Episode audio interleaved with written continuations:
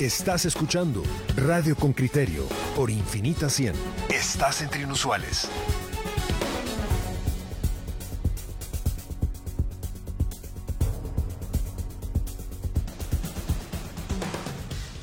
Bueno, aquí ya estamos de regreso.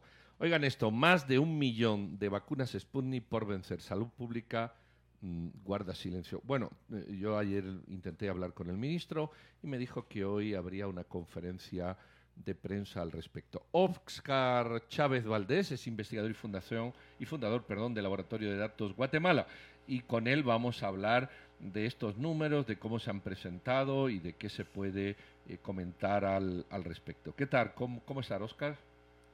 Hola, muy buenos días, muchas gracias por la invitación. Bueno, el Laboratorio de Datos ha estado dando seguimiento a todo esto. Eh, un, un resumen así sucinto de este seguimiento que llega a día de, de hoy, justamente el 28, que, que, caducan, calculo yo que aproximadamente un millón de vacunas, según estoy aquí sumando así a bote pronto. Eh, correcto. Eh, la cantidad que vence ahorita sería un millón ocho, un millón ochenta y dos mil ochocientos cincuenta y ocho eh, dosis del primer componente Sputnik. Eh, esto representa alrededor de 84 millones de quetzales. Eh, sin embargo, esto solo es un pequeño porcentaje de la cantidad de Sputnik que ya hemos recibido. En total hemos recibido 3.6 millones del primer componente y 4.2 millones del segundo componente, que si le quitamos las que ya hemos administrado, tenemos ahorita en refrigeración pendientes de administrar 5 millones de dosis de Sputnik, de las cuales un millón vencen ahorita, eh, lo cual eso lo vuelve el problema más inminente, pero también tenemos que tener la, visión a mediano plazo que este problema lo vamos a volver a tener en unos meses eh, con estas otras 5 millones de dosis que, tenemos guardadas y no las administramos prontamente. Oscar, muy buenos días. Eh, eh, ¿De acuerdo usted a qué se debe esto? ¿A qué se debe? O sea, digamos que, que se nos vencen ahora un millón de dosis de Sputnik. Es, hemos hablado, hemos entrevistado a algunas personas a veces de, de, del Ministerio de Salud. se ha hablado de cómo muchas veces hay gente que no quiere ir o hay, hay veces que, que no, no cuaja precisamente, no, no no, no encaja, per, per, perdón, específicamente las, las propagandas que se hacen de parte para, de, uh -huh. de, de, de, las autoridades para que uno se vaya a vacunar. Pero también le pregunto yo también, digamos, lo que son las, las, las noticias falsas, las exageraciones, o, o, eso que muchas personas de repente no se quieren poner, digamos, la Sputnik porque después no pueden viajar y todo esto. ¿A qué se debe, digamos, esto? ¿Es una mala administración o es, una, o es un conjunto de, de varios factores? Yo diría que son tres factores principales. El primero es que por la forma, digamos, si se acuerdan, primero habíamos comprado 16 millones de dosis de Sputnik, luego lo realmente lo bajaron a 8 millones de dosis de Sputnik porque la empresa Sputnik no tenía la capacidad de producción de, de, de hacer tantas eh, dosis para Guatemala. Entonces, eh, cuando quedamos en 8 millones las fueron mandando de golpe y en octubre hubo cuatro entregas fuertes de Sputnik, dos de 700 mil, una de 300 mil y otra de 400 mil dosis, eh, que son las que están a punto de vender en este, de vencer en este momento.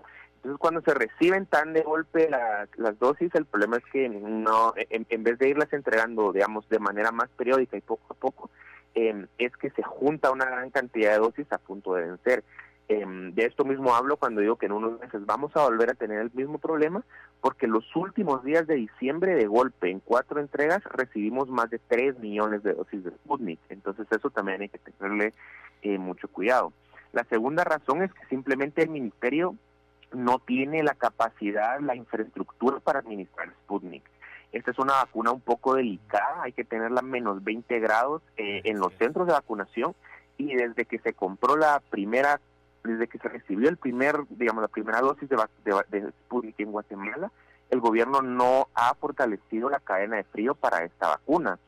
Eh, y todavía hasta el mes pasado, de los más de 800 centros de vacunación que hay en todo el país, solo 380 tenían la capacidad de poner Sputnik, ¿verdad? Hay departamentos como Izabal en donde ni siquiera hay capacidad de poner esta vacuna en ningún centro de vacunación, en Zacapa solo dos centros de vacunación están poniendo eh, esta vacuna. Y la mayoría de los centros de vacunación que tienen capacidad para poner Sputnik se concentran en Guatemala, en donde ya la gran parte de la población ya tiene su primera, incluso su segunda dosis, entonces no tiene ningún sentido concentrar la capacidad Sputnik aquí, ¿verdad?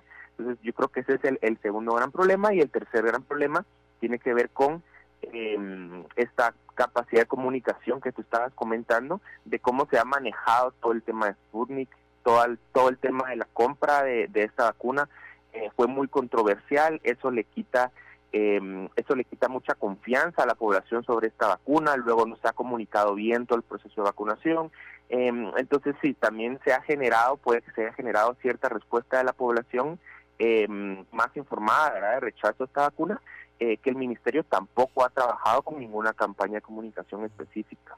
Oscar, eh, buenos días, te saludo Marielos.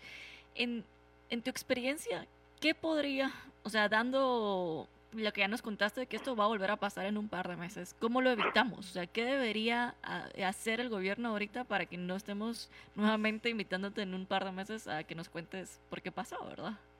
Pues mire, en primer lugar es tan fácil como que lo primero que debería hacer el gobierno es importarle, porque parece que de verdad em, es muy poco lo que les ha importado el tema de esta vacuna Sputnik y el hecho de que se va a vencer, porque em, tenemos, te voy a decir, desde finales de diciembre del año pasado, eh, de no administrar más de, o sea, hasta diciembre se estaban administrando 10.000 dosis diarias de Sputnik.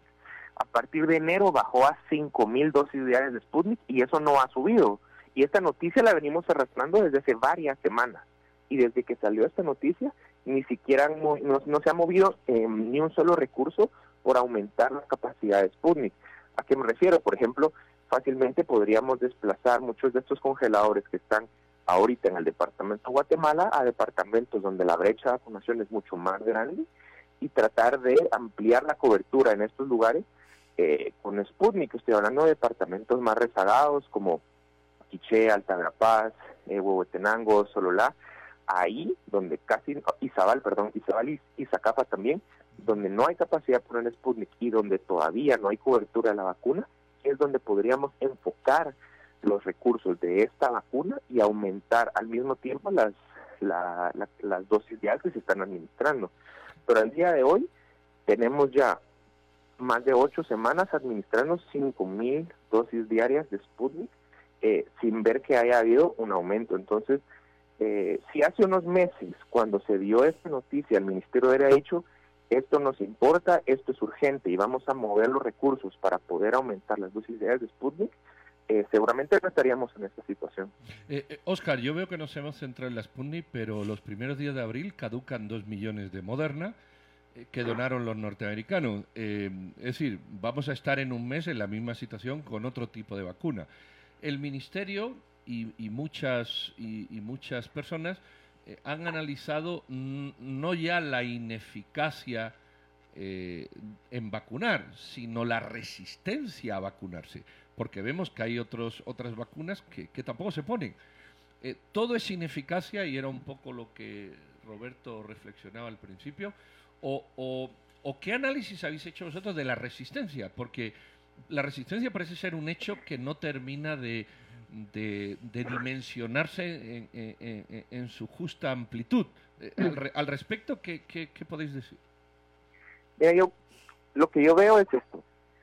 Eh, se está mencionando ahorita las dosis de, de esas dosis de Sputnik, pero todavía ahí estamos hablando de qué? De unas 7, 8 millones de personas todavía pendientes de su primera dosis. Eh, y luego estamos a punto de que se venza, no sé, digamos alrededor de un millón de Moderna, pero hay más de dos millones de personas esperando su segunda dosis eh, en total, ¿verdad? Y más de cinco o seis millones de personas esperando su tercera dosis. Entonces que en este momento se esté eh, venciendo uno o dos millones de dosis de vacuna y decir que es por la anuencia de las personas de querer ir a vacunar, no tiene mucho sentido a mi criterio. Aparte sería que tuviéramos un batch de 10, 15 millones de vacunas que no tenemos a quién ponérselas, ¿verdad? Pero, ¿habéis hecho algún análisis de eso? O sea, ¿hay algún análisis real de datos de las personas eh, que no quieren? No, no hay, no, no existe. Eh, digamos, desde el laboratorio de datos nosotros no tenemos la capacidad de realizar este tipo de estudios y desde el gobierno nosotros tampoco hemos conocido eh, ningún estudio que se enfoque eh, a la anuencia de las personas y sería algo muy, no solo muy interesante, sino algo muy útil que el gobierno podría utilizar para saber cómo combatir este problema, ¿verdad? Pero eh, de momento yo diría que es más el problema de la oferta de la vacuna, no porque no haya, sino porque no hay capacidad de llevarla, eh, que un problema de, de que haya que no haya personas que se quieran vacunar, porque es difícil hablar de que las personas no se quieren vacunar cuando no se ha hecho esos esfuerzos para llevar la vacuna, para informar sobre la seguridad de la vacuna, sobre la eficacia, sobre la importancia. Entonces es difícil decir que es culpa de las personas que no se quieren vacunar cuando este es un producto nuevo que no se conoce, que se tiene desconfianza en el Ministerio de Salud. Entonces, cuando no se han sobrellevado estos problemas, ¿verdad? Para mí es un poco injusto tratar de echarle la culpa a la población de que no se quiera vacunar. Oscar, en el corto plazo, para que no tengamos que tener esta discusión nuevamente en uno o dos meses, ¿qué habría que hacer de forma inmediata para, para, para tratar de suplantar esta situación? bueno, de momento con las que están a punto de vencer, habría que mover recursos para poderlas enfocar en, en los lugares en donde sabemos que se van a poder utilizar. Me refiero los departamentos, municipios más rezagados con primera dosis, tal vez ahí podríamos mover los recursos que están concentrados en la capital, eh, más probablemente se hablando más de Sputnik, y llevarlos a estos municipios en donde todavía la cobertura de primera dosis es muy baja y tratar de ampliar la cobertura eh, con Sputnik. Y de esta manera no solo ampliamos la cobertura, pero también usamos estas dosis que están guardadas en la capital eh, y para las dosis de Moderna que estuvieran prontas a vencer, eh, trabajar en, una campaña de completar el esquema de segunda dosis, ¿verdad? Que es algo que todavía no se ha hecho. y tratar de esta manera ir priorizando los recursos y usarlos de manera adecuada, porque el, problema es de que las vacunas están a punto de vencer pero no se están moviendo a ningún lado, no se están organizando, no se está planeando, las vamos a usar primero que las demás, sino se siguió vacunando exactamente de la misma manera. Muy bien, Oscar, pues muchísimas gracias. Se trata de Oscar Chávez Valdés, investigador y fundador de Laboratorio de Datos. Muy feliz Oscar. lunes y muy amable. Bueno, muchos comentarios. Eh, dice Asro, la diferencia es que las Sputnik las pagamos con préstamo y será una pérdida. Bueno, y todas serán una pérdida las que nos dieron y hay también de compra el mecanismo COVAS, que también van a caducar en abril. El negocio de las vacunas rusas fue de Brolo, dice Heriberto. Eh, Alejandra, qué pena tanto dinero echar a la basura sin contar con que esa negociación no fue nada transparente. Silvia Castillo, nadie quiere la vacuna Sputnik por las limitantes para viajar, ahora menos con el feeling con Rusia. Bueno, a mí me vacunaron, Silvia, y yo estoy muy feliz con la vacuna Sputnik. Eh, es, porque, no es porque no lees los medios occidentales. Ah, eso debe ser, eso debe ser. Yo, yo creo que, que, aquí la gente se preocupa más en viajar y que me pongo que en vacunarse. Yo me vacuné, me daba igual si podía viajar o no. Eh, pero bueno, sí, hay quien se la puso... Ahora, a mí el tema que me interesa, y, lo digo honestamente, el tema que me interesa y, que, y que no está investigado es cuánto realmente Edwin Asturias nos escribe y nos manda unos trabajos eh, sobre cómo el rechazo es menor de lo que se dice y el 85% de vacunados cuando las empresas recomiendan vacunarse. A pesar de eso, Edwin, yo veo, yo veo todavía muy poca, o sea, yo veo anuencia a vacunarse, honestamente. Y me gustaría saber por qué. Eh, también Edwin dice, hace años se vacunó a 7.9 millones de adultos, pero yo, yo creo que aquí ha habido un papel que, que no termina de estar presente, o al menos a mí no me queda el papel de cierto liderazgo y el papel de ciertas iglesias en rehusarse a la vacunación. ¿Cuánto eso ha impactado realmente? ¿Cuánto ha impactado realmente? No lo sé, pero cuando preguntas qué estudios hay, no los hay. ¿Cuánto ha impactado la resistencia? Pero, yo te diría que ahí Oscar nos dice o nos da un par de luces contándonos sobre la infraestructura que uno tiene que tener para poder aplicar la vacuna de Sputnik, ¿verdad? Que ahí tiene que tener ciertos refrigeradores que solo están, solo están ubicados en, en, la región metropolitana, ¿verdad? Específicamente en el departamento de Guatemala. Y lo que nos dice es, si queremos acelerar el proceso y si queremos que no nos vuelva a suceder en un par de meses otro gran lote que se va a vencer, tenemos tenemos que llevar esos refrigeradores a los demás departamentos del país. Pero ¿verdad? vete a 3 millones de otras vacunas que hay. ¿Por qué no se pone? ¿Por qué no se pone la moderna? Por ejemplo, que no tiene ese problema. Sí, no, Vámonos eh, a otro, porque nos centramos en la Sputnik y ahí hay explicación. De acuerdo, dicho.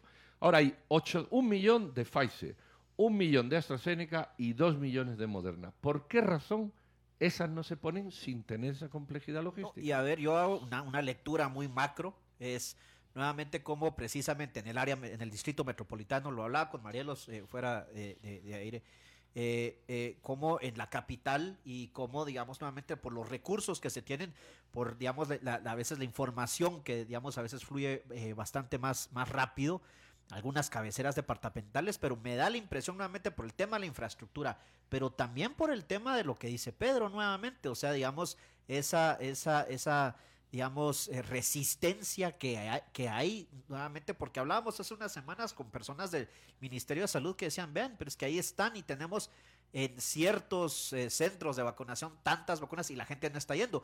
Y habían oyentes que decían, pero es que está, está, hay colas terribles, pero entonces la pregunta es, ¿por qué en unos lugares sí están yendo todos, por qué otros no? Y, y yo creo que eso es también una gran falta de información que tenemos, porque usted decía, Pedro, porque no, ¿dónde está qué es lo que hace falta para el match, para que encaje que ahora hay un montón de vacunas, pero que no se estén vacunando suficientes personas? Yo ahí sí diría que nos hace falta datos para llegar a la conclusión de por qué está sucediendo esto, porque para mí también entra el tema de dónde están ubicados los centros de vacunación. Son centros de vacunación que están cercanos a donde la gente trabaja o donde la gente eh, va los domingos o su tiempo de recreación. Estamos hablando de parques, estamos hablando de espacios fuera de, los centros, entonces de los centros de la ciudad o los departamentos o, o del municipio, me refiero. Pero la pregunta acá también es esa, ¿dónde están ubicados los centros de, vacunación? Porque para nosotros que estábamos en la ciudad capital, bueno, vamos a ver si vamos a ir a Cayalá, si vamos a ir a zona 1, si vamos a ir a zona 6. Era una, era una facilidad diferente, pero ¿qué sucede en otros, en otros en otros departamentos donde no hay esa capacidad de transporte o donde si vas a vacunar te pierdes un día del trabajo. Pero ¿qué pasa si llevas la vacunación a donde se está haciendo el trabajo?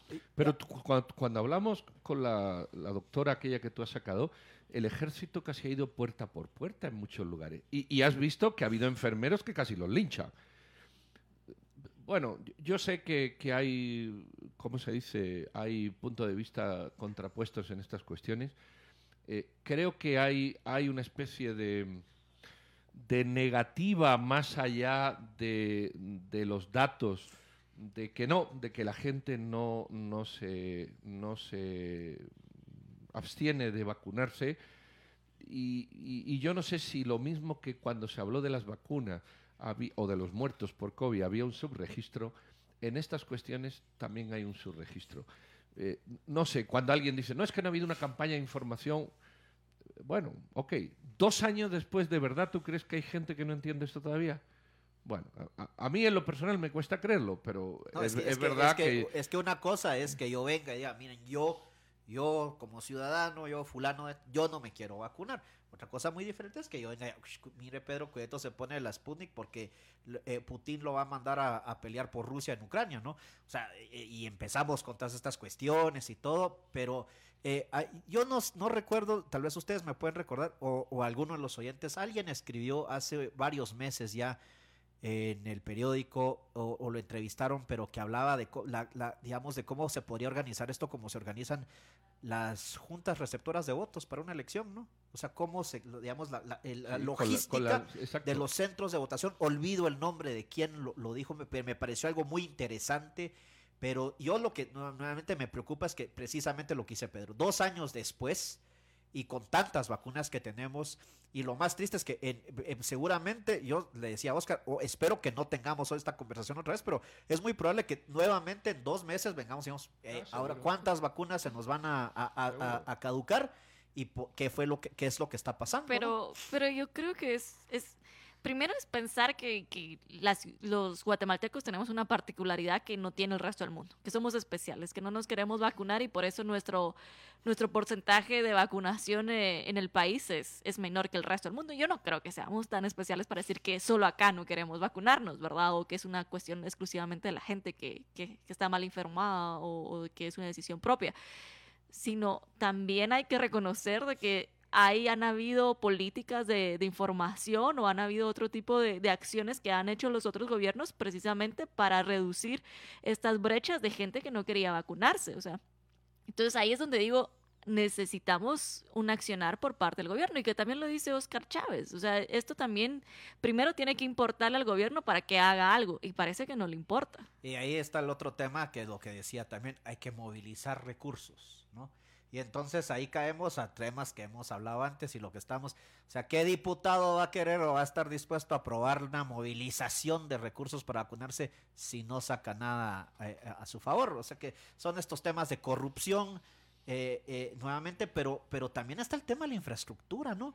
Si cuando se, cuando se y, regresamos a la polémica, las compras las Sputnik, si cuando son compradas estas vacunas y que vienen, como dice, también que fue otro problema, vienen de montón, vienen todas de un solo, pero ¿cómo puede ser también que dos años después todavía no tengamos esa infraestructura de decir, mire, es que no la podemos mandar a ciertos lugares, a ciertos puntos del país porque no está la infraestructura del enfriamiento y demás, pero lo que dice Pedro también nuevamente, que son las Sputnik, ¿qué pasa con la Moderna? ¿Qué pasa con las AstraZeneca? ¿Qué pasa con las otras eh, el otro tipo de vacunas que no necesitan a veces tan, o sea, no, requieren de tanta infraestructura como la... aunque ahí te diría, bueno, si vamos a decir qué pasa con las otras vacunas, también te diría qué pasa con los otros insumos, porque también hay que reconocer que el ministerio ha fallado enormemente en trasladarle insumos a los hospitales, y eso lo vimos la semana pasada con la manifestación de los doctores. Entonces, aquí parece que el tema recurrente es la ineficacia de un ministerio en poder eh, organizarse en temas de salud pública.